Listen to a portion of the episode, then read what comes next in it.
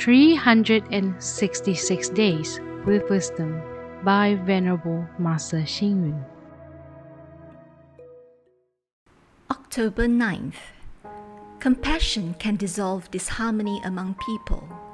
Wisdom can overcome discord among people and things. The spirit of one heart is a composition of one and the same willpower, philosophy, thoughts, objectives, and opinions. Despite differences among people, such as a different country, race, gender, language, and ability, there's nothing in this world that cannot be achieved if there's a spirit of cooperation. As the saying goes, if the spirit of one heart is lacking among family members, the family will suffer from domestic chaos and can be easily bullied by the neighbors. Although the brothers Liu Bei, Guan Yu, and Zhang Fei actually had no ties of kinship, they fought together for the Shu Han dynasty in ancient China. For thousands of years, people have been praising the beauty of the Brotherhood Pact in the romance of the Three Kingdoms.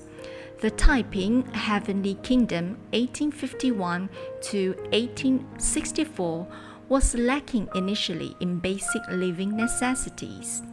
However, the situation changed when the spirit of one heart was instilled from the top to the bottom level.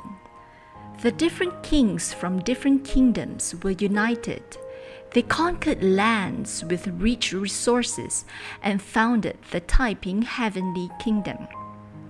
However, the kingdom was eventually destroyed because of greed for power, fame, and the gains of each king. No doubt, it will not happen without a reason. The spirit of one heart does not mean that everyone must have the one and same common thought. This is not likely to happen because everyone has their own ambition and idea. The focal point is to have a consensus on a broader perspective. Giving up selfish attitudes for the benefit of the people in the society, country, and the world is the true spirit of one heart. Read, reflect, and act.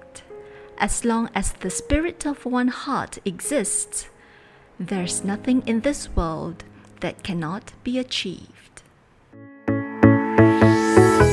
Please tune in, same time tomorrow as we meet on air.